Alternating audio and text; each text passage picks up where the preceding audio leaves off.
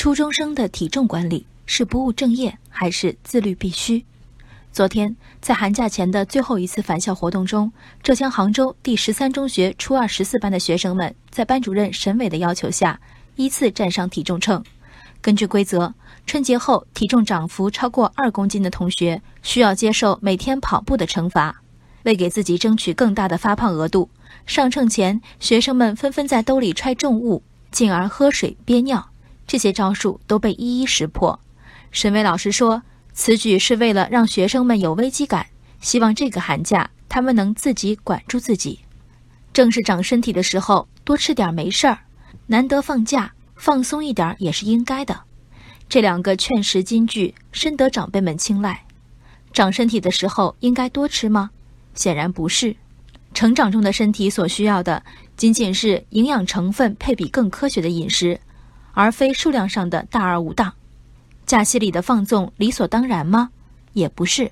孩子一生习惯的养成不在一板一眼、锱铢必较，却也绝不来自动辄放松的随心所欲。什么是美？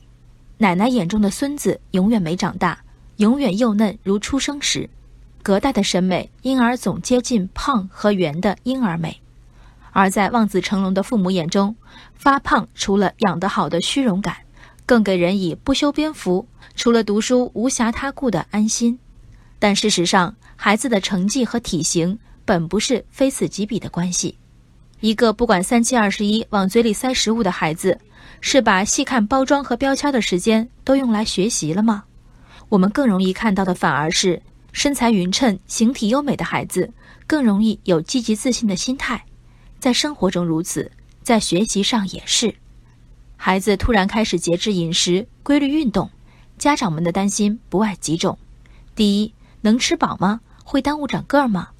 第二，那么爱美，该不是谈恋爱了吧？沈巍老师所提的保持体重和减重是两码事儿。再说了，十多岁已经一百四十多斤的孩子，哪怕减减重，只要方式科学得当，何害之有？孩子上学时反复被鼓励多吃点儿，一参加工作。立刻面临父母“你都胖成这样了还不减肥”的嘲讽，这样的峰回路转，和成年前不准和异性来往，一毕业立马被催婚，有什么区别？健康、美、自我约束，十五岁开始认知，还早吗？体重秤里是课本所没说的千言万语，每一句都是一生的功课。